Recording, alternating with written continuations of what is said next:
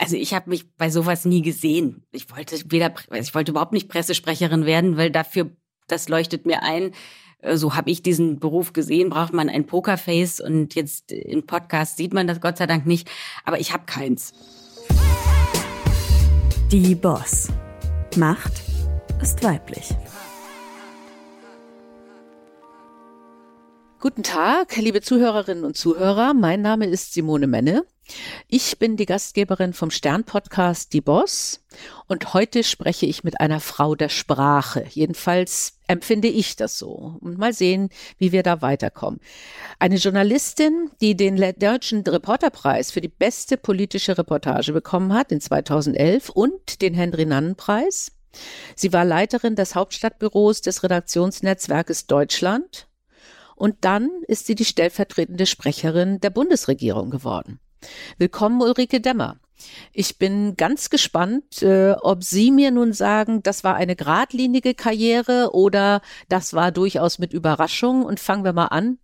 Sie haben eigentlich Jura studiert und ein erstes Staatsexamen abgelegt. Passt das zum Journalismus? Ich würde schon sagen, ja. Aber erstmal vielen Dank für die Einladung. Ich freue mich wirklich heute hier eine Stunde mit Ihnen plaudern zu können. Nee, ich würde sagen, meine ganze Karriere war nicht geradlinig und auch nicht so am Reißbrett geplant. Aber um die letzte Frage zuerst zu beantworten, ich finde, das Jurastudium ist schon eine sehr gute Vorbereitung gewesen für, auch für den Journalismus. Ich würde sogar sagen, es ist eine gute Vorbereitung für das Leben insgesamt, denn was ist unsere Grundlage des Zusammenlebens? Das sind die Gesetze, nach denen wir uns in diesem Rechtsstaat verhalten sollten. Nicht immer geht das gut, aber deswegen haben wir Regeln.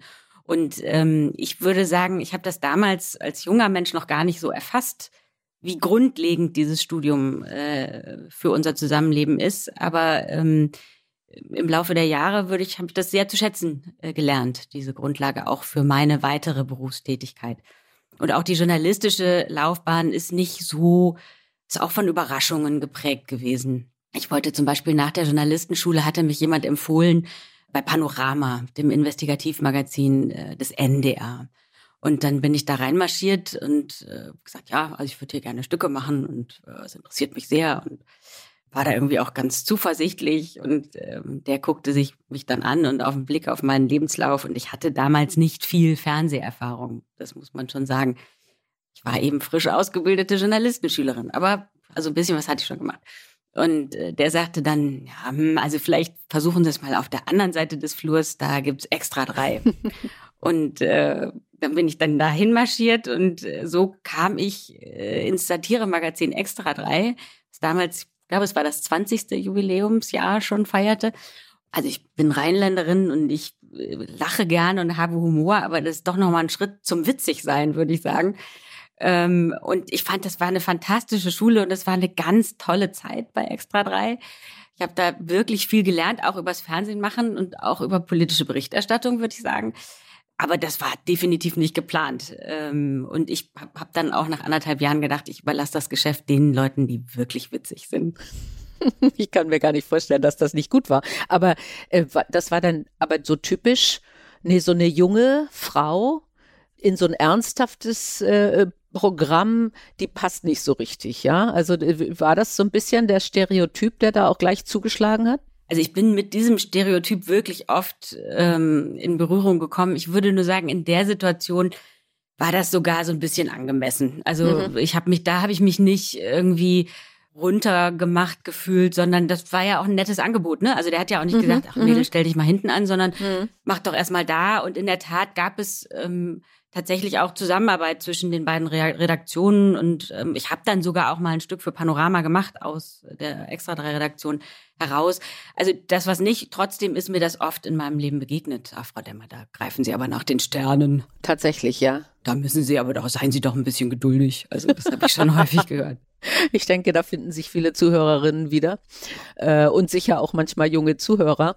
Also Sie sind ja danach als Journalistin, also nach Extra 3 dann äh, auch in Anführungsstrichen sehr seriös geworden, also auch in Krisengebiete gereist, auch wirklich sehr kritische äh, Situationen erlebt, wo, wo Frauen ja sicher nicht so häufig zu finden sind. Ne? Nö, nö, also Sie spielen dann jetzt ja auf meine Zeit beim Spiegel ja. an. Ähm, auch das war eine Überraschung. Also ich hatte, ich wollte eigentlich immer zum, zum Radio oder Fernsehen machen und ähm, war beim ZDF Morgenmagazin und dann äh, sagte aber eine Kollegin, hey, du beim Spiegel, da suchen sie Frauen.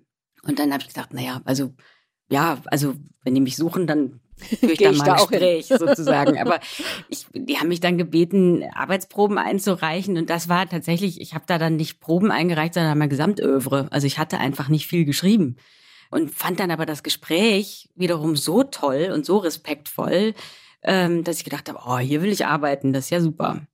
Und äh, das war tatsächlich auch eine gute Entscheidung. Das waren sieben sehr bereichernde Jahre.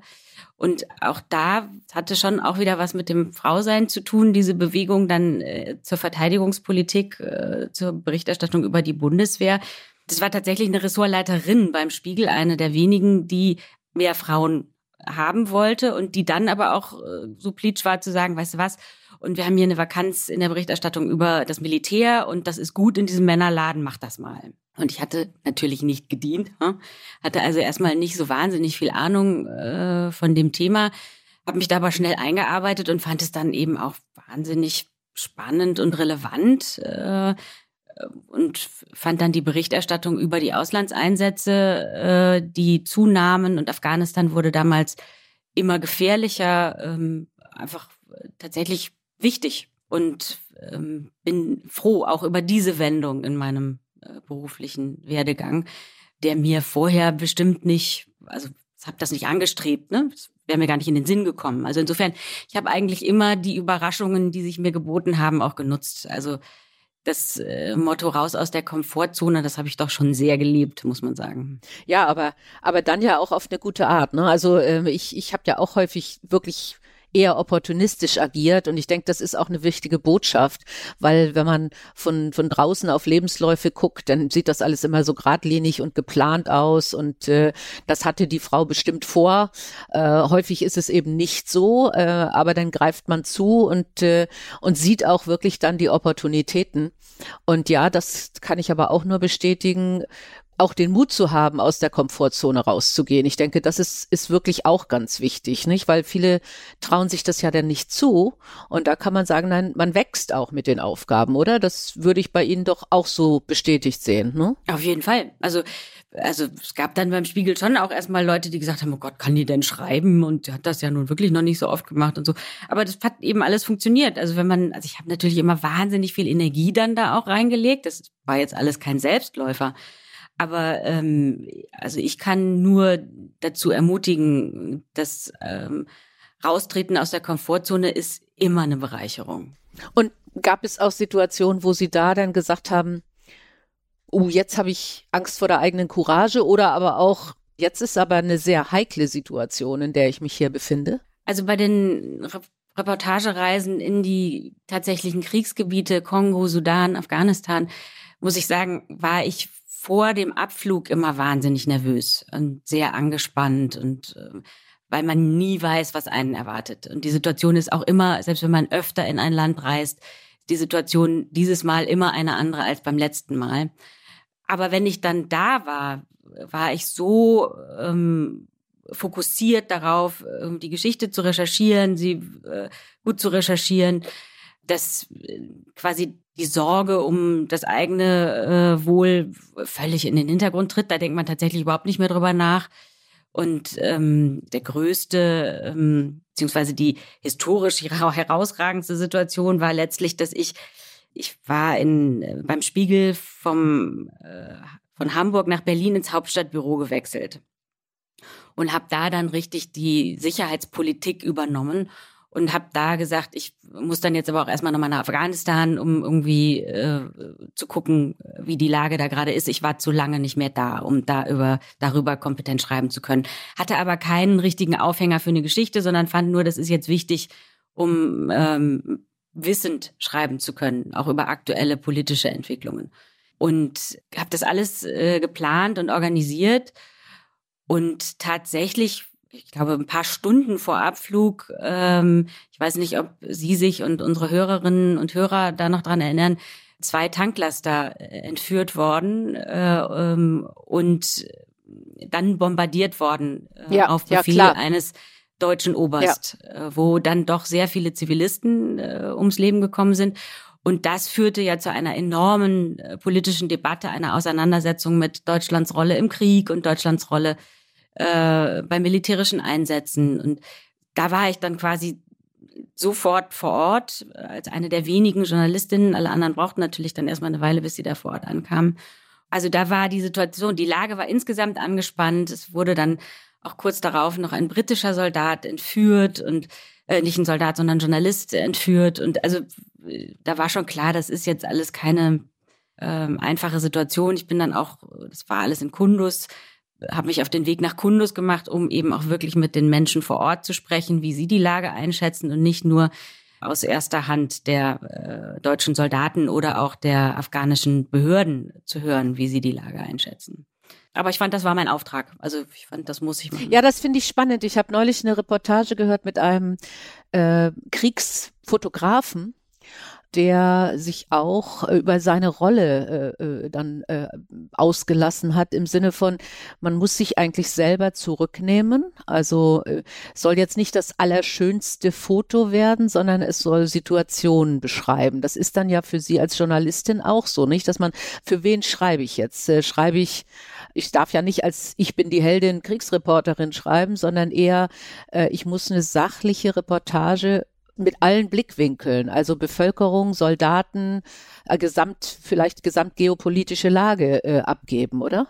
Ja, hat man es als Printjournalistin, das habe ich da in diesen Situationen sehr geschätzt, ja auch ein bisschen leichter, ne? Man kommt dann nicht gleich mhm. mit so einer riesen Kamera um die Ecke und jedenfalls verführt es auch nicht so sehr zu dem Narzissmus. Ich habe da ja keine Ich-Reportage geschrieben, also sowieso ja, nicht. Ja. Das war jetzt auch gar nicht, also stand gar nicht äh, zur Debatte sozusagen, sondern Natürlich wollte ich die Lage vor Ort beschreiben und ähm, die Widersprüche, die mit solchen Einsätzen immer verbunden sind, ähm, erklären. Das finde ich jetzt auch wiederum ganz spannend. Also das Differenzierte, was ich sehr schätze. Was ich aber, aber vielleicht ist das auch nur mein Eindruck, derzeit mehr, mehr und mehr verschwinden sehe. Ja, also ich stelle fest, dass auch Medien, die ich eigentlich immer geschätzt habe wegen einer sehr differenzierten Berichterstattung, zumindest bei den Schlagzeilen, stark auf so was das Reißerische gehen. Ja, also und äh, wo, wo ich wirklich mich als Leserin jetzt schon gestört fühle, dass ich aber auch, und dann kommen wir ja gleich auch auf Ihre Rolle als Regierungssprecherin, bei der Politik zum Teil sehe. Nehmen Sie das auch so wahr und was, was kann man dagegen tun? Denn Sie sind ja auch bekannt. Sie haben dafür eben auch den Henry-Nann-Preis gekriegt äh, für das Thema Verständlichkeit und gute Berichterstattung in einer Dokumentation. Wie ist das derzeit und wie ist es zu erklären und wie kommen wir da raus aus dieser Spirale? Also ich äh, würde die Tendenz auf jeden Fall bestätigen. Das Phänomen gibt es schon lange, aber es hat stark zugenommen, das würde ich auch sagen. Und zwar tatsächlich auf allen Seiten. Ähm, und ich glaube, man kommt da nur raus, indem sich alle das bewusst machen, dass sie eine Verantwortung haben sowohl die Journalisten als auch äh, die Politik muss sich da äh, klar über ihre Rolle sein. Ähm, entstanden ist, das ist meine Interpretation, durch die unmittelbare Messbarkeit von, von Journalismus. Ne? Das, also früher haben sie eine Zeitung gedruckt und konnten an der Auflage ablesen, ob das Gesamtprodukt gut gefällt oder nicht. Heute ist online gibt es in Redaktionen Bildschirme, auf denen ist quasi live zu sehen, ob eine Geschichte erfolgreich ist oder nicht. Und äh, es war schon immer so, die Zuspitzung hat sich einfach besser verkauft. Ähm, mhm, mhm. so wie Klatsch und Tratsch sich natürlich auch immer besser verkaufen als die äh, und die zugespitzte Geschichte ist klickt besser als die äh, Geschichte mit den Graustufen ähm, der ausgewogene Bericht. Das ist einfach so. Und dann ist die Verführung natürlich groß, damit zu punkten. Und das gilt für beide Seiten. Ähm, also auch der Politiker dringt natürlich mit einer zugespitzten Formulierung deutlich besser durch bei den Journalisten. Die Erfahrungen haben die dann alle gemacht. Und trotzdem würde ich Ihre Einschätzung teilen, das geht nicht in die richtige Richtung. Ist das, also Sie waren ja später auch dann Leiterin vom Hauptstadtbüro vom Redaktionsnetzwerk Deutschland. Welcher Druck herrscht da auf Journalisten und wie kann man, wenn man so ein Büro leitet, darauf Einfluss nehmen, auch ein Team leiten? Na, man kann natürlich ein gutes Vorbild sein. Ich würde sagen, das ist ja immer ein Teil von guter Führung. gleichzeitig stehen sie aber auch, und da möchte ich mich gar nicht äh, quasi von frei machen, sondern auch ich stand ja unter einem großen Erfolgsdruck und wusste, die einzige Messbarkeit äh, meines Erfolgs, alles andere ist ja nur so gefühlter Erfolg, die einzige Messbarkeit äh, meines Erfolgs liegt daran, wie oft werden wir zitiert. Und mhm. äh, um zitiert zu werden, äh, können Sie große investigative Geschichten machen, ne? wie äh, der Spiegel berichtet, wie das Redaktionsnetzwerk Deutschland berichtet irgendeine Enthüllung. Das ist aber äh, zeitaufwendig und äh, das schaffen sie ja so oft nicht. Was aber viel häufiger geht, ist mit Zitaten zitiert zu werden. Also mit äh, sie, mhm. sie haben mhm. jemanden, der ihnen was sagt äh, und das ist so zugespitzt formuliert oder sie haben den dazu gebracht, das so zugespitzt zu formulieren, dass es dann eben gut über die Agenturen läuft. So heißt es dann im Jargon. Ähm, und im Zweifel können Sie das dann sogar noch eine ähm, Schleife weiterdrehen, indem Sie dann den nächsten darauf reagieren lassen. Mit einer ebenfalls zugespitzten Formulierung. Mhm, mh. Also natürlich habe ich auch solche Sachen in Auftrag gegeben, weil ich wusste, ja, das wird ja, von ja, mir das erwartet. ist ja immer die Frage, wo, wonach wird man wo wird man gelobt, wo wird man incentiviert. Äh, das äh, stellen wir ja in jedem Beruf fest. Äh, und das wird das Ganze natürlich noch eher befördern, nicht? Also sieht man jetzt auch Diskussionen über deutsche Staatsbürgerschaft. Deutsche Staatsbürgerschaft wird verramscht, kommt natürlich besser als eine differenzierte Überlegung, was spricht für und gegen und so weiter, wo man auch immer längere Zeit braucht und die Aufmerksamkeitsspanne sowohl beim Hörer als auch beim Leser immer geringer wird. Wobei ich das ja immer spannend finde, dass Podcasts so gut laufen, die ja sich Zeit nehmen, differenziert wirklich zu diskutieren. Also das spricht ja Gott sei Dank dafür, dass viele Menschen auch Interesse haben, tiefer einzusteigen.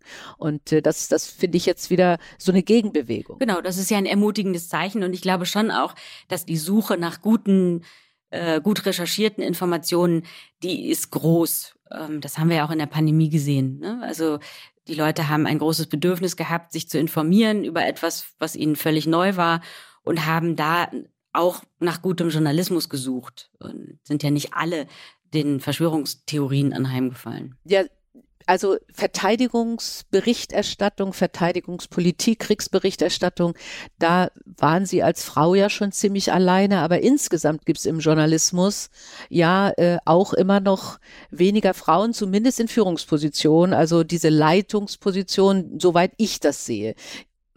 Ist das so? Gibt es da weniger Frauen? Sollte es Quoten geben? Ähm, oder sagt man, oder sagen Sie, ach, das entwickelt sich eigentlich in die richtige Richtung?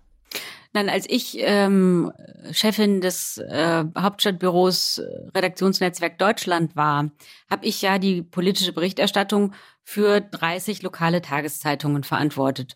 Und diese 30 lokalen Tageszeitungen wurde, wurden alle von Männern geleitet. Natürlich gibt es da ein mhm. Problem. Und äh, ich habe mich ja auch im Stern äh, für die Quote ausgesprochen, weil das, das legen die Zahlen ja ganz klar bloß, ähm, dass ohne diesen Druck äh, einer gesetzlichen Vorgabe, einer Quote sich einfach nichts bewegt. Und ehrlich gesagt, ich kann das sogar verstehen. Es geht um Macht und es geht um Geld.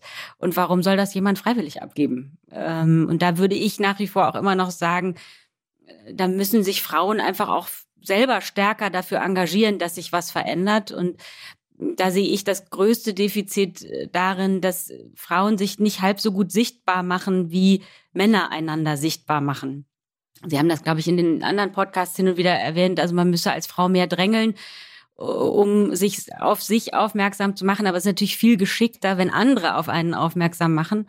Mhm. Und ich habe gerade gestern noch einen von den alten weißen äh, Männern getroffen, äh, ein, eine Spinne im Netz zwischen Politik, äh, Medien und Wirtschaft, äh, würde ich sagen. Der sagte, ah nee, mit dem Mann, den kennen Sie ja bestimmt auch, Frau Demmer, mhm. mit dem habe ich seit 30 Jahren ein Lobekartell und dachte, Lobekartell, genau. Also lasst uns doch alle Lobekartelle gründen mhm, mhm, äh, und gut übereinander reden. Äh, in entscheidenden Situationen kann das einfach eine große Hilfe sein und für die Sichtbarkeit sorgen, äh, die ja doch allgemein beklagt wird. Ne? Weil es das heißt ja immer, wo sind sie, die Frauen? Äh, es ja. gibt sie, aber keiner sieht sie. Aber wir können eben selber dafür sorgen und das vielleicht nicht nur für uns, sondern eben auch für die Kollegin. Hm, schön. Also Quotenaktion äh, beim Stern haben wir ja beide mitgemacht und äh, jetzt machen wir einfach eine Lobe, ein Lobekartell.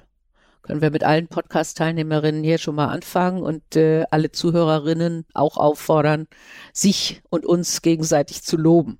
Super. Na, ich muss ja Sie dann direkt loben, Frau Menne, weil Sie machen das ja mit dem Podcast. Sie machen ja auf Frauen aufmerksam. Deswegen ähm, der ganze, die Boss ist schon ein Lobekartell. Danke. Das ist aber auch tatsächlich das Ziel.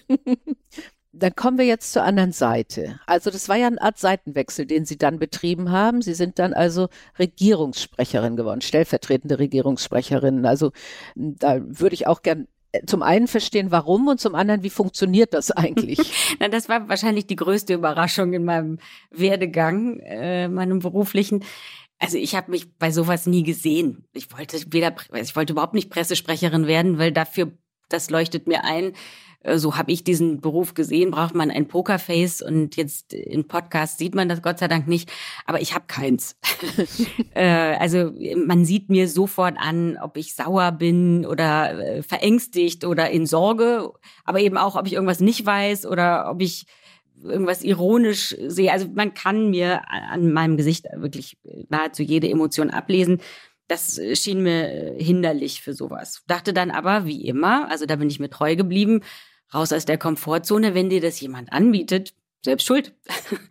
so, und es war ähm, so, dass ich kriegte eine SMS von Sigmar Gabriel, den ich auf zwei Reisen begleitet hatte als Hauptstadtbüroleiterin RND und dem ich vorab schon mal für was empfohlen worden war, was ich aber irgendwie ähm, mit, mit großer Hingabe ähm, versucht habe zu erklären, dass ich das nicht machen kann.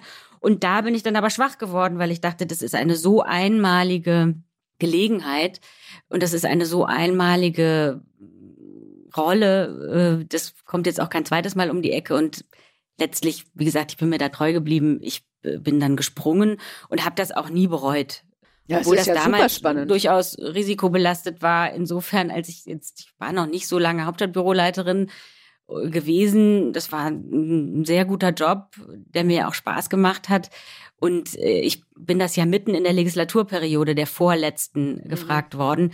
Und ähm, das sah so aus, als würde ich das nur anderthalb Jahre machen. Ja. Das war mir aber egal, weil ich dachte, hey, also ähm, das ist einmalig, das versuche ich jetzt.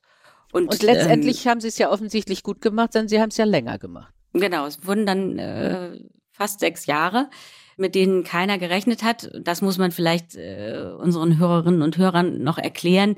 Diese Sprecherpositionen sind koalitionär besetzt. Also die Nummer eins wird vom Bundeskanzler bestimmt, die Nummer zwei dann vom, dem, vom nächstgrößeren Koalitionspartner und so, so weiter. Ne? Also der dritte sind ja jetzt mehr als drei, sind es ja nicht. Äh, und das war eben zu meinen Zeiten ähm, CDU. Merkel hatte sich äh, ja schon lange vorher ähm, Steffen Seibert ausgesucht und ähm, ich wurde sozusagen von der SPD nominiert, auch wenn ich für die Bundeskanzlerin gesprochen habe. Diese Konstellation macht Sinn, wenn man sich anguckt, dass wir beide, Seibert und ich, auch äh, Behördenchefs des Bundespresseamtes waren. Also diese Position ist verbunden mit der Behördenleitung des Bundespresseamtes. Und da ist man äh, gesamtverantwortlich für die Regierungskommunikation. Und da macht es dann auch wieder, da erkennt man den Sinn, dass sowas koalitionär besetzt wird, ähm, äh, weil das macht schon Sinn, dass man sich da abspricht und kein Koalitionspartner das Gefühl hat, der äh, wird da übers Ohr gehauen oder kommt zu kurz, äh, wird nicht gut genug äh, nach außen präsentiert. Was ja gar nicht so einfach ist. Also denn äh, es gibt ja durchaus, ich glaube, diesmal mehr als bei vielleicht der letzten Regierung, als Sie Pressesprecherin waren, durchaus auch manchmal Meinungsverschiedenheiten, die manchmal ja auch öffentlich ausgetragen werden, die gerne von der Presse genutzt werden, zu sagen, oh, die sind sich nicht einig, die bekämpfen sich. Und dann mussten Sie beide ja sozusagen dafür stehen, wir sind eine Linie, äh, wir sind, wir gehen in die gleiche Richtung, wir lassen uns nicht auseinander dividieren, oder? Genau. Also der Job ist natürlich insgesamt nicht so ganz unkompliziert, aber insbesondere die zwei, die äh, Position zwei, also die Stellvertreterposition, ist so ein bisschen zwischen den Stühlen. Ähm, also ich habe da nie Schiffbruch erlitten. Ähm, ich kann das jetzt über die jetzige Regierungskoalition kann ich natürlich irgendwie schlecht was sagen, aber ähm, zu meiner Zeit für eine Bundeskanzlerin, die immer gut mit ihren Vizekanzlern konnte, zu arbeiten, war nicht so schwierig, weil äh, der Bundeskanzlerin Angela Merkel eben auch gar nicht daran gelegen war, da irgendwie ähm, noch einen Keil extra äh, dazwischen zu treiben. Und jetzt beschreiben Sie es mal insgesamt. Also Sie beide waren also die Pressesprecher. Sie sind dann ja auch auf Reisen mitgegangen oder waren bei Empfängen, mussten aber auch bestimmte Regierungsentscheidungen verkünden und erklären. Wie, wie, kann, wie kann ich mir das vorstellen? Wie, wie läuft zum Beispiel so ein Tag ab? Na, das Tolle an dem Job war, es gibt gab keine Routine. Es gab nicht, mhm. Äh, kein Tag war wie der andere. Und in Wahrheit äh, waren es drei Jobs. Also zum einen gibt es ja dreimal die Woche die Regierungspressekonferenz, die wir uns aufgeteilt haben. Äh, dann, äh, das war für mich sozusagen, wie schon gesagt, die größte Herausforderung, weil mhm. ohne Pokerface da einmal die Woche auf völlig überraschende Fragen äh, antworten zu können, ähm, das war für mich schon eine Herausforderung. Dann äh, Job Nummer zwei ist, die Bundeskanzlerin geht zu öffentlichen Terminen nie alleine. Also einer von uns hat sie dahin immer begleitet. Das bedeutet, dass man irgendwie das Handy immer im Blick hat, um zu gucken, ob äh, irgendwas passiert, äh, worüber man die Kanzlerin dann ad hoc informieren äh, muss. Und äh, Job Nummer drei ist eben die Leitung dieser Behörde, die mit 500 äh, Mitarbeiterinnen und Mitarbeitern äh, auch eine, eine große Organisationseinheit ist mit sehr vielen unterschiedlichen Aufgaben, nämlich ja der Kommunikation nach außen, zum einen mit den Journalisten, aber auch zum Bürger direkt und aber auch der Kommunikation nach innen. Also wir haben sozusagen die Bundesregierung versorgt mit Informationen darüber, was da draußen so passiert, über Nachrichten auf dem Laufenden gehalten. Ich glaube, das wird völlig unterschätzt. Also, ne? Eigentlich glaubt man ja, da sitzt jemand an so einem Pult, das sieht man dann in der Tagesschau und die liest dann so mal ab, was jetzt gerade die Regierung da beschlossen hat. Ne? Also und dieses, also wie groß die Aufgabe ist, wird, glaube ich, kaum wahrgenommen und wie durchaus komplex es ist. Also ich habe mir auch in der, in der Vorbereitung Gedanken gemacht, äh, dass man dass man Emotionen ja eher nicht zeigen darf. Also ich persönlich kann das auch schlecht. Mir hat mal ein Kollege in der Vorstandssitzung gesagt, ich sollte meine Körpersprache besser unter Kontrolle haben, äh, weil ich dann bei bestimmten Präsentationen oder auch Witzchen die Augen gerollt habe. Und das geht natürlich schlecht, wenn man das als Regierungssprecherin macht, vermute ich. Ähm, haben Sie Keine gute Idee. Nein, haben, nein. Sie, haben Sie haben Sie irgendein, Auch wenn Sie innerlich häufiger mal das Gefühl haben, Sie könnten jetzt mit den Augen rollen. Also das heißt, Sie, Sie können mir jetzt aber auch keine Geschichte erzählen, wo Sie gesagt haben, oh Gott, äh, da habe ich jetzt wirklich mal einem Journalisten gesagt, oh nee, jetzt lassen Sie doch diese Frage. Nee, ich, also nur was es plastisch macht, unter welchem Druck man da steht und wie heikel das eigentlich ist, ist, ähm, am Ende ganz äh, lustig gewesen, weil ich damit dann sogar in der Heute-Show gelandet bin in dem Moment fand ich es natürlich überhaupt nicht lustig. Aha. Äh, das war also wirklich noch in der vorletzten Legislatur hatte man sich spät nachts über die Angleichung der Ost-West-Renten geeinigt. Das war ein, das war ein Mammutprojekt. Das hatte ewig gedauert, bis man überhaupt an diesen Punkt kam. Und auch in der Nacht hatte es wirklich ewig gedauert. Die waren, glaube ich, um vier Uhr morgens irgendwie zu einer Einigung gekommen. Und ähm, dann äh, trug es sich so zu, dass man offenbar nicht so richtig ausgesprochen hatte, wie es denn nun finanziert werden soll, beitragsfinanziert oder steuerfinanziert. Und das poppte eine Viertelstunde vor Beginn der Regierungspressekonferenz hoch, weil nämlich, glaube ich, damals Kauder, der damalige Unionsfraktionschef, irgendwie sagte, na, das wird so und so finanziert. Und ähm, dann äh, kam es zu einer kleinen Schlacht äh, in der Regierungspressekonferenz, was natürlich die Journalisten immer besonders freut, dass nämlich das verhandelnde Arbeitsministerium und das verhandelnde Finanzministerium das Gegenteil behaupteten. Während, das, während der Konferenz? Während, der, während der Konferenz. Nein, okay, nein, klasse. meine Ministerin sagt so mhm, und das war mhm. damals Nahles und äh, Schäuble. Und nein, mein Minister meint so. Das war ein Fest. Und ähm, die Kanzlerin hatte es aber auch rechtzeitig mitbekommen und hatte mir noch eine SMS geschickt und gesagt, also äh, Frau Demmer, sagen Sie, das klären wir.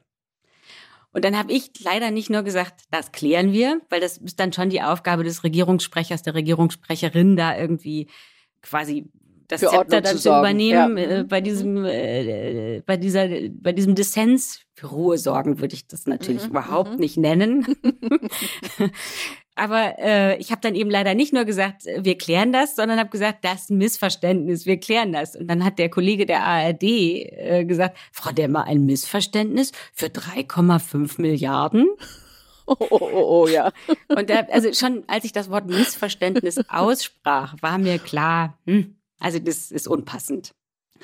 Und insofern musste man eben schon sehr genau darauf achten. Äh, da musste jede Formulierung sitzen. Also ich, äh, ich erinnere mich an Medientraining, wo mir dann auch äh, unsere Ratgeber gesagt haben, du darfst auf gar keinen Fall auf eine Frage antworten, die heißt, schließen Sie aus. Weil egal, was man sagt, also ich schließe aus, dass wir nochmal so einen Verlust machen. Äh, die, also die Schlagzeile ist immer falsch. Ne? Also weil äh, irgendwo wird dann immer stehen, die Finanzchefin sagt, so einen Verlust gibt's nicht nochmal, hahaha. Oder eben auch, äh, wenn ich sage, natürlich kann ich das nicht ausschließen, dann wird's ja noch schlimmer. Und äh, also da habe ich auch dann immer versucht, mich drum zu winden. Haben Sie dann festgestellt, weil Sie waren ja vorher selber Journalistin, dass Ihre Kolleginnen und Kollegen Sie da da anders behandelt haben oder auch mal gesagt haben, ey Mann, Ulrike, jetzt du weißt doch, in welcher Situation wir sind, jetzt gib uns doch mal ein Stück, aus dem wir auch was machen können. Naja, ich habe, beziehungsweise weil ich ja selber Journalistin war, habe ich verstanden, warum die diese Fragen stellen. Und mhm. habe jetzt auch keine einzige kritische Frage übel genommen, sondern das ist, ist der Auftrag, das war die Rollenverteilung. Ähm, was ich manchmal selber, also was ich nicht so gut verstanden habe, ist, dass denen doch klar gewesen sein muss, dass also als Regierungssprecherinnen und Sprecher sprechen Sie häufig über außenpolitische Themen, weil denn die inhaltliche Politik ja doch auch von den Ministerien abgedeckt wird. Und Außenpolitik ist nun mal oft diplomatisch. Mhm. Und äh, der Wunsch der, der fragenden Journalisten ähm, ging ganz oft dahin, dass doch die Bundeskanzlerin jetzt mal so ein Machtwort spricht und irgendwie klar sagt, also Regierungschef X oder Regierungschef Y ist furchtbar. Und das kann man doch so nicht machen. Und das ist jetzt schon vornehm ausgedrückt. Die hätten es natürlich mhm, gerne noch mhm, zugespitzter mhm. gehabt. Mhm. Dass das aber natürlich nie kommen würde, weil das, also, das war erstens nicht die Art und Weise der Kanzlerin und zweitens war es natürlich auch, es ist nicht angetan, sowas äh, über die Medien auszutragen. Das bringt ja außenpolitisch äh, nichts als Ärger. Ähm, und dass das aber dann häufig so drei, vier Mal, also einmal nachfragen, finde ich machte, fand ich plausibel, aber drei, vier Mal, wo doch völlig mhm. klar war, da würde ich mich nicht zu verleiten lassen. Da habe ich mich hin und wieder gewundert. Also das, wir haben ja jetzt die Rubrik auch im Podcast. Äh, welche Frage möchten Sie nie wieder gestellt bekommen? Oder gibt es eine, wo Sie sagen, oh Gott, die hat mich wirklich genervt? Das war dann so ein Fall, ja? Ja, also da habe ich einfach gedacht, das verstehe ich jetzt nicht, warum das keiner versteht. Weil ich es ja ganz spannend fand, äh, wie die Bundeskanzlerin äh, trotzdem zu verstehen gegeben hat, äh, in einigen Situationen, was sie davon hält, einfach in dem Falle, glaube ich, sehr bewusst eingesetzte Körpersprache oder Mimik. Nicht? Also ich glaube, wir erinnern uns an eine Pressekonferenz, äh, wo Herr Trump irgendwas gesagt hat und sie dann einfach daneben stand, ihn angeguckt hat und die Augenbrauen hochgezogen hat und man wusste genau, was Sache ist, ohne dass sie ein Wort sagen musste und ohne dass es irgendjemand kommentieren musste. Das kann man ja auch einsetzen. Genau, das kann man einsetzen, aber Sie werden sicherlich kein Zitat finden, was in irgendeiner Form äh, despektierlich äh, ja gewesen wäre. Würde ich jetzt mal tippen. Also ohne das. Nee, vermute ich auch. Vermute ich auch. Auch äh, da, ich glaube, da ist die heutige Politik ein bisschen auf glatterem Eis. Äh, ähm, aber es wird ja häufig auch gewünscht, nicht? dass dann gesagt wird, oh Mann, der soll doch mal was sagen, der soll doch mal was aussprechen. Und äh, wir wünschen uns, dass da ein Machtwort kommt. Äh, und da ist man natürlich auch in der Politik ganz, ganz extrem unter Druck, glaube ich, weil häufig nicht verstanden wird, dass man diplomatisch oder auch sehr differenziert erstmal agieren muss. Na, ich verstehe da beide Seiten tatsächlich. Also natürlich ist der Wunsch ja auch bei der Bevölkerung irgendwie nach Authentizität groß. Ne? Man möchte ja äh, Politiker haben, die, die normale Menschen sind, die lebendig sind, die, denen man ansieht, dass sie äh, im Zweifel ähnliche Probleme und Herausforderungen zu Hause haben wie man selber und ähm, irgendwie was zum Anfassen. Gleichzeitig ist das aber für die Politiker, die das wagen, immer ein Drahtseilakt, weil man damit natürlich viel eher mal einen Fehler macht und viel eher mal etwas sagt, was einem dann so richtig auf die Füße fallen kann. Und deswegen kann man beobachten, hat sich die Mehrheit, also die äh, große Masse der Politikerinnen und Politiker, hat gelernt, ähm, in Phrasen zu reden, mit denen man eben mhm. gar nicht erst auf dem glatten Eis ausrutschen kann. Absolut, ja. Also ich, äh, ich bewundere es. Also halte es manchmal für sehr, sehr schwierig, der Druck, der da, äh, der da lostet. Jetzt habe ich allerdings tatsächlich noch mal so eine typische Auflagenfrage. Haben Sie nicht eine kleine Anekdote? Wie war es denn, das Reisen oder Arbeiten mit der Kanzlerin? Also die Kanzlerin ist wirklich eines der besten Rollenvorbilder, die man sich nur wünschen kann, weil sie eine sehr, sie war nicht nur aus meiner Sicht eine gute Kanzlerin, sondern sie hat auch, war eine sehr gute Chefin, sehr respektvoll, ähm, sehr aufmerksam. Also die hat tatsächlich, ähm, so oft habe ich mit ihr abends in diesen Runden gar nicht zusammengesessen nach äh, irgendwelchen Terminen, aber die hatte im Abstand von äh, einem halben Jahr oder so, hatte ich offenbar zweimal Bier bestellt anstatt Wein.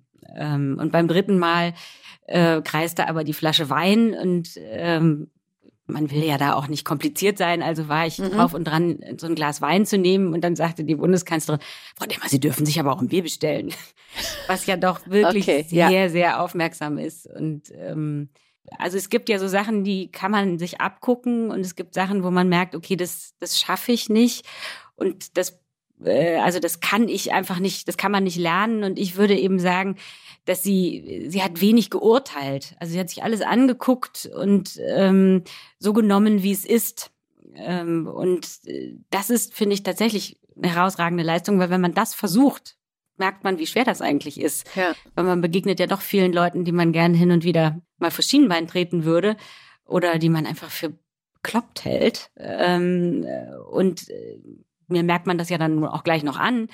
Aber ich glaube, äh, in all den Jahren beobachtet zu haben, dass sie tatsächlich da äh, drüber steht und sich äh, die Dinge so nimmt, wie sie kommen und aber auch die Personen und Menschen, mit denen sie zu tun hat, so nimmt, wie sie kommen, äh, nach dem Motto, nach dem, ich bin ja Rheinländerin, jeder Jack ist anders. Ne? Und, das finde ich schon eine, eine herausragende Fähigkeit. Also äh, das hat ihr, glaube ich, auch genau diesen Respekt äh, beigebracht, den sie, den sie am Ende ja auf der ganzen Welt hatte, nicht? Dass sie, dass sie wirklich genau durch diese Fähigkeit zuhören konnte und jeder wusste, sie hat nicht schon ein Vorurteil im Kopf von vornherein ne, und eine Schere im Kopf. Ja, das ist, das ist sicher eine herausragende Eigenschaft. Ganz herzlichen Dank, dass Sie das mit uns geteilt haben. Sehr gerne. Wäre das denn ein Job für Sie, Politik? Also Sie haben jetzt ja beide Seiten gesehen. Jetzt sind Sie nicht mehr Regierungssprecherin. Was wären Sie? Also wenn ich jetzt sagen würde, wären Sie lieber Angela Merkel oder Caroline Kebekus, äh, was wäre der nächste Job? das sind jetzt aber zwei, also das möchte ich mir weder das eine noch das andere sind, möchte ich mir sind, anmaßen. Es sind schon Extreme, Ich ähm, ja. habe tatsächlich darüber nachgedacht, ob ich nicht, weil ich ja gesehen habe ähm, aus nächster Nähe, unter welchem Druck diese Demokratie steht, habe viele Gespräche über Demokratie geführt äh, mit schlauen Leuten und äh, habe so einen leichten Druck verspürt, äh, auch Verantwortung übernehmen zu müssen. Und habe mich dann aber dagegen entschieden, dass ich äh, überhaupt, ich habe mich ja auch, ähm, ich hätte in dem Betrieb bleiben können in anderer Rolle und habe mich aber dagegen entschieden, weil ich dann doch in den Tiefen meines Herzens, ähm, glaube ich, zu sehr Journalistin geblieben bin, um das äh, gut machen zu können und auch zu wollen. Also würde ich mich jetzt lieber ähm, auf andere Art und Weise für die Demokratie einsetzen und glaube, das gibt andere Möglichkeiten, das zu tun.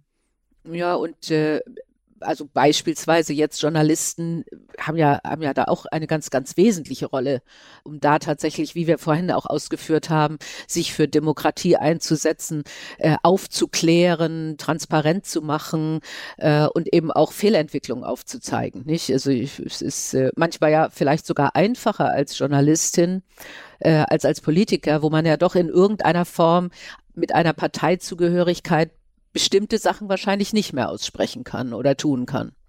Mir war als Journalistin auch schon immer klar, ne, das, man spricht ja auch von der vierten Gewalt, dass ich eine Rolle mhm, in dieser genau. Demokratie spiele und habe ja auch versucht, das nach bestem Wissen und Gewissen und verantwortungsbewusst äh, auszuüben. Äh, die tatsächliche Relevanz von gutem Journalismus und der Rolle des Journalismus in diesem demokratischen Gefüge ist mir auf der anderen Seite aber viel deutlicher äh, geworden und hat mich viel emotionaler gepackt tatsächlich. Und ähm, es war tatsächlich so, dass ich ähm, jungen Menschen, ich habe dann hab auch als Journalistin schon in Schulklassen so eine Art Berufsberatung gemacht und erinnere mich, dass ich da sehr zögerlich war, den jungen Leuten kurz vor ihrem Abitur äh, dazu zu raten, Journalist oder Journalistin zu werden, weil die Branche doch sehr im Umbruch war und ja immer mhm. noch ist. Äh, und würde heute aus vollem Herzen sagen, ja, werdet das, macht das, das ist eine wichtige Aufgabe. Äh, egal wie hart das Geschäft ist, vielleicht werdet ihr nicht mehr reich und berühmt äh, damit, äh, was möglicherweise früher leichter gewesen ist, aber ähm, es braucht euch. Ähm, und insofern ähm, hat sich da mein Blick auf den Journalismus äh, sogar verändert.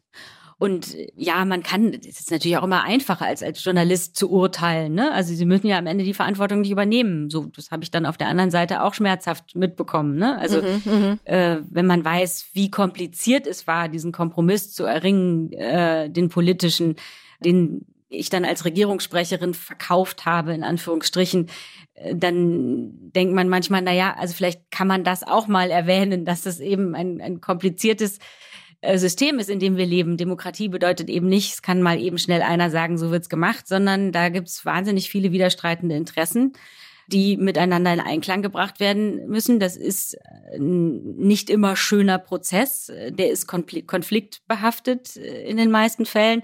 Und am Ende kommt dabei was raus, mit dem sich wahrscheinlich nicht ein einziger Bundesbürger, eine einzige Bundesbürgerin so richtig identifizieren kann. Und trotzdem ist es toll, dass wir das haben. Und da fehlte mir manchmal so ein bisschen der Blick quasi darauf, was denn überhaupt erreichbar war und was mhm, möglich mhm. ist. Und es muss Leute geben, die sagen, die nach dem, dem Unmöglichen streben und hohe Ziele setzen, aber man muss schon auch immer noch den Blick für die, die, die Möglichkeiten haben, die es eben in der Demokratie gibt. Und äh, das ein eindrückliches äh, Erlebnis äh, zu diesem Thema war, ich war in der Jury eines Wettbewerbs, der Debattierclubs der Universitäten. Und im Endausscheid sollten da, das war eine lustige historische äh, Zufälligkeit, ähm, an dem Sonntag, an dem spätabends dann Jamaika scheiterte, sollten also diese Studenten darüber debattieren, ob es legitim war, dass die SPD gleich in der Wahlnacht gesagt hat, sie möchte keine Regierungsverantwortung mehr übernehmen.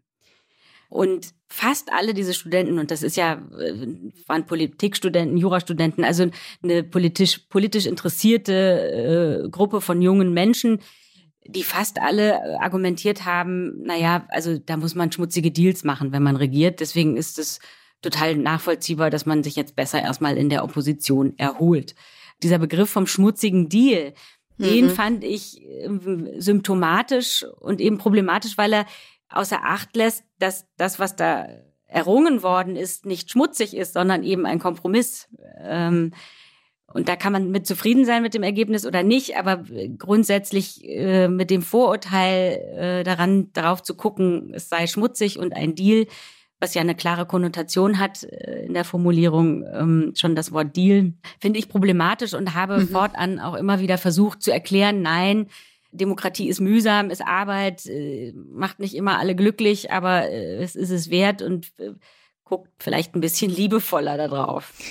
Dann komme ich jetzt zu einem, also zwei anderen Fragen zum Thema Berufswunsch. Empfehlen Sie dann jungen Leuten zum einen, neben Journalist, auch Politik lohnt sich. Man sollte sich auch in, durchaus in die Politik begeben, auch wenn das ein sehr harter Job ist, der nicht immer Dankbarkeit erntet. Und das andere ist, Wäre denn nicht ihr, ihr, der erste Pressesprecher Steffen Seibert, über den wir eben schon gesprochen haben, ist ja Botschafter geworden. Ich finde, Botschafter hört sich so ähnlich an wie Pressesprecher, weil man muss ja auch die Regierungsmeinung rüberbringen, vermitteln, klar machen, was, was im Hintergrund passiert. Wäre das dann was für Sie? Also ähm, ich, ich bleibe dabei, dass ich äh, gerne aus meiner Komfortzone raustrete und ähm, also bislang sind alle meine Jobs, also ist immer der nächste Job spannender gewesen als der vorherige. Ob das jetzt doch mal genau so klappt, weiß ich nicht. Aber ich bin mir sicher, der nächste Job wird auch spannend sein. Dabei will ich es jetzt mal belassen. Ich ähm, sehe schon, ich sehe schon. Da komme ich nicht weiter, aber gut. Was ist mit dem Politikerwunsch für Junge? Würde ich unbedingt. Also ich, es braucht junge Leute, die sich für Politik interessieren und die auch in die Politik gehen Und da würde ich eben sagen, ist es schon auch notwendig, sich dann in Parteien äh, zu engagieren, denn die Parteien vertreten dieses demokratische System in der Vielschichtigkeit der Themen, die es eben gibt. Also es ist, wir sind ja weit davon entfernt. Es gab ja Jahre, in denen wir gesagt haben, ach, die äh, Gesellschaft ist Politik verdrossen und die Jugend interessiert sich nicht mehr. Auf die Idee würde heute keiner mehr kommen, angesichts der Stimmt. vielen jungen Menschen, die auf die Straße gehen und für das Klima demonstrieren. Und das heißt, das politische Interesse ist da. Aber was natürlich nicht äh, funktioniert, ist, sich nur monothematisch äh, zu interessieren. Politik bedeutet natürlich den Einklang unterschiedlicher Interessen äh, und der Ausgleich unterschiedlicher Interessen auf ganz vielen Ebenen. Und das spiegeln dann doch am ehesten noch die Parteien. Und da würde ich sagen, müssen vielleicht die Parteien auch an ihrer Ansprache arbeiten und vielleicht auch ein bisschen durchlässiger werden für Quereinsteiger. Das geht ja nicht nur an junge Menschen, sondern letztlich geht es ja an uns alle. Also man kann in jedem Lebensalter politisch aktiv werden. Ja, also faktisch bin ich vor drei Jahren in eine Partei eingetreten bei den Grünen aus genau dem Grund, nicht, weil ich auch gesagt habe, äh, es braucht mehr Engagement als nur wählen meinerseits äh, und dann, ich habe ja sogar in diesem Podcast mit Frau von der Leyen drüber gesprochen, die gesagt hat, suchen Sie sich das Parteiprogramm, was am ehesten ihres abdeckt, weil 100 Prozent wird keines sein und suchen Sie sich die Partei, wo Sie meinen, Sie haben am meisten Impact, nicht? Und äh, also Einfluss, wo, wo Sie wirklich meinen, Sie können sich einbringen. Dadurch habe ich mich dann entschieden und ich glaube auch, es ist ganz wichtig, äh, dass man, dass man so ein Engagement zeigt und auch besser versteht. Man sieht es ja jetzt gerade bei den Grünen, welche Kompromisse manchmal nötig sind, die dann richtig wehtun. Nicht? Also das ist, ist überhaupt keine Frage. Und ich habe auch gemerkt, also ich kriege jetzt nicht raus, was sie als nächstes machen. Und ich sehe ihnen körpersprachlich auch nicht an, was es ist. Ähm, also gucken Sie mal, da habe ich doch was gelernt. Gut. Da haben sich ja, doch die Jahre ja, ja. als Regierungssprecherin total gelohnt. Meine Körpersprache habe ich im Griff. Absolutes Pokerface. Ähm, aber äh, kommen wir dann mal zur Frage, die ja auch eigentlich nahe liegt, die ich aber auch jeder äh, Dame stelle, die hier mit mir spricht. Die ist nämlich die nach der Autobiografie. Aber nicht jetzt sofort, äh, sondern später mal. Also am Ende. Was, was wäre denn, wenn Sie jetzt denken, Ihr Wunschtitel für Ihre Autobiografie? Na, wahrscheinlich schon am ehesten raus aus der Komfortzone. Hm? Ah ja, okay, okay, gut. Also dann, also das gibt ja schon mal eine Indikation. Es ist zumindest ein, ein Motto, vielleicht kann man das noch eleganter und origineller formulieren. Aber auch für so originelle Zeilen, da gibt's größere Talente. Da würde ich dann mir Rat und Tat woanders suchen. Aber das heißt jetzt, äh, ich finde das wirklich spannend, dass Sie jetzt auch schon gar nicht mehr jetzt warten, sondern schon auch sagen, ne, das, was ich jetzt nehme, das muss auch nochmal eine Herausforderung sein, so schwierig das ist. Aber es muss mich in irgendeiner Form nochmal anders fordern. Ich will mit Absicht raus aus der Komfortzone. Ja, ja, ja. Ich glaube, alles andere äh, funktioniert bei mir tatsächlich einfach gar nicht lang genug. Ne? Also ich, mhm. Nee, nee, das, äh, das ist schon, mir, mir war das gar nicht so klar, weil ich, solange ich in dem Job gesteckt habe, mir über die Zukunft gar keine Gedanken gemacht habe. Also schon während ich das ja gemacht habe, gab es ja immer mal wieder Anfragen für wirklich tolle Aufgaben auch. Aber ich fand immer, jetzt mache ich das erstmal und das mache ich so lange, wie es eben geht. Äh, und äh, hatte dann schon auch im Blick, dass ich danach mal eine Pause machen wollen würde, weil ich fand die letzten 25 Jahre waren schon sehr anstrengend und ähm, das Privatleben hat da auch immer einen hohen Preis bezahlt und ähm, dachte, jetzt probiere ich das doch auch mal aus, wie das so ist, auch mal in so einem Café zu sitzen und vormittags ein Latte Macchiato zu trinken. Das ist also, aber auch immer gewundert, schön. wieso können die das? so, also, also ähm ich, ich hatte neulich ein Gespräch, da habe ich auch zugegeben, dass äh, das war mit Katja Suding. Da habe ich auch gesagt, also ich hatte schon Angst, dass ich nach meinem operativen Job so richtig in Loch fall, ja, und keiner mich mehr se sehen will, hören will, ich keine Rolle mehr spiele. Und ich habe äh, ganz viele Jury Sitze angenommen und Keynotes angenommen und äh, äh, weil ich wirklich so Angst hatte, dass es mir fehlt. Sie machen jetzt aber derzeit Mut, dass man sagt, nee, gönnt euch ruhig mal eine Pause. Das ist kein Loch, sondern das ist ein Genuss, weil man morgens im Café sitzen kann.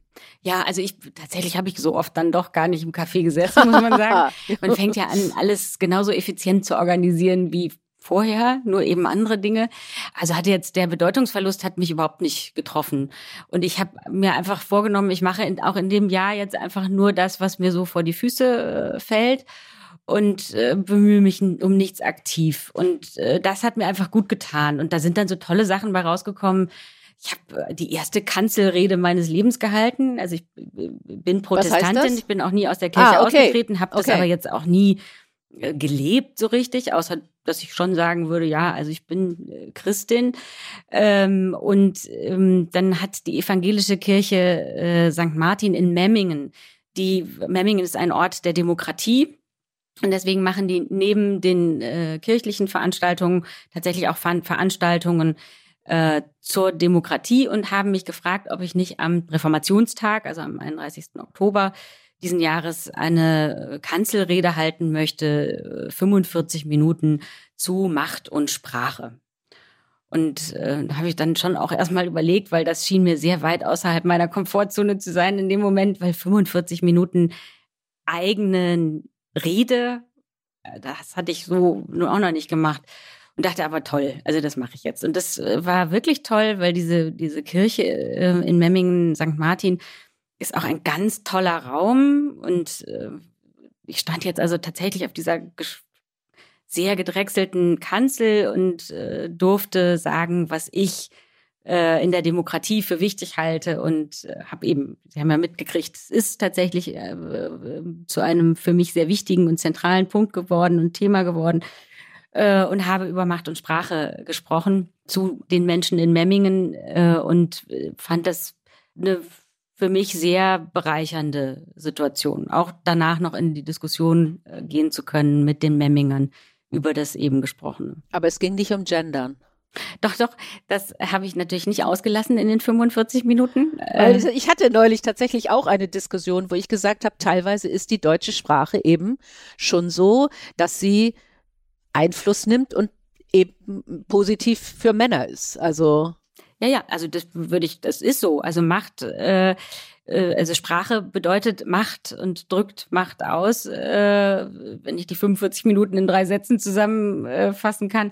Und natürlich ist das Gendern ein Ausdruck äh, dessen, dass, also es gab ja ganz klare Beispiele noch zu meiner Zeit als Regierungssprecherin hatte doch die damalige Justizministerin Christine Lamprecht einen Gesetzentwurf gemacht zum Gesellschaftsrecht nur in weiblicher äh, Form. In ja. weiblicher Form. Und mhm. äh, da befürchtete das Innenministerium gleich irgendwie Verfassungswidrigkeit, weil damit ja dann nur Frauen gemeint sein können. Ja, also äh, das generische Maskulinum wiederum äh, soll aber dann doch uns alle einschließen. Und nein, das ist wissenschaftlich erwiesen. Es ist äh, das generische Maskulinum äh, evoziert in unseren äh, Gehirnen äh, doch immer eher männliche Bilder. Und insofern ist das schon kein unwichtiges Thema. Ich finde äh, interessant, wie emotional die Debatte darüber geführt wird. Ähm, mhm. Und es war auch in Memmingen zu spüren, ähm, der Teil ist nicht bei allen gut angekommen. das hatte ich neulich in der Runde, wo es darum ging auch. Äh, aber, aber es lohnt den, es lohnt die Diskussion. Nein, ich finde, also jetzt, das, da, da kommt ja noch ein weiteres Problem, mit dem wir gerade in unserer Gesellschaft äh, zu kämpfen haben, äh, tritt da zutage die Diskursfähigkeit. Also das, mhm. ich finde, es müssten ja beide Seiten in der Lage sein, stehen zu lassen. Gut, die einen finden das mit dem Gendern schwierig. Die haben das jetzt Dekaden über Dekaden anders äh, gesprochen und halten es für unnötig. Und die anderen möchten etwas verändern. Aber es muss ja beides möglich sein. Beide Positionen müssen möglich sein. Und ich äh, sehe da eben, dass es schwierig geworden ist, ähm, Positionen einfach stehen zu lassen und die Debatte einfach zu führen, ohne dass man denkt, äh, der andere ähm, kann mich mal. In dieser Woche loben, das hat bei, bei uns ganz gut funktioniert. Eine letzte Frage. Leider müssen wir zum Ende kommen. Und Buch schreiben über Demokratie oder über Macht und Sprache? Man soll ja über ungelegte Eier nicht reden. Nee, aber weil das liegt so nahe, weil sie das, äh, weil sie da alles mitbringen und, äh, und weil, gerade wenn einem das Thema so am Herzen liegt, äh, also okay. Gut, dann dringe ich nicht weiter in sie, sondern freue mich einfach auf alle Überraschungen, die da kommen außerhalb ihrer Komfortzone und bedanke mich ganz herzlich und hoffe, das Gespräch war zumindest in der Komfortzone. Absolut. Also ich habe mich sehr wohl gefühlt. Aber es hat ja auch Sehr niemand gut. mein Gesicht gesehen. ich schon, ich schon. Und es hat, äh, ja, es hat mir gefallen. Dankeschön. Ich habe zu danken. Die Boss. Macht ist weiblich.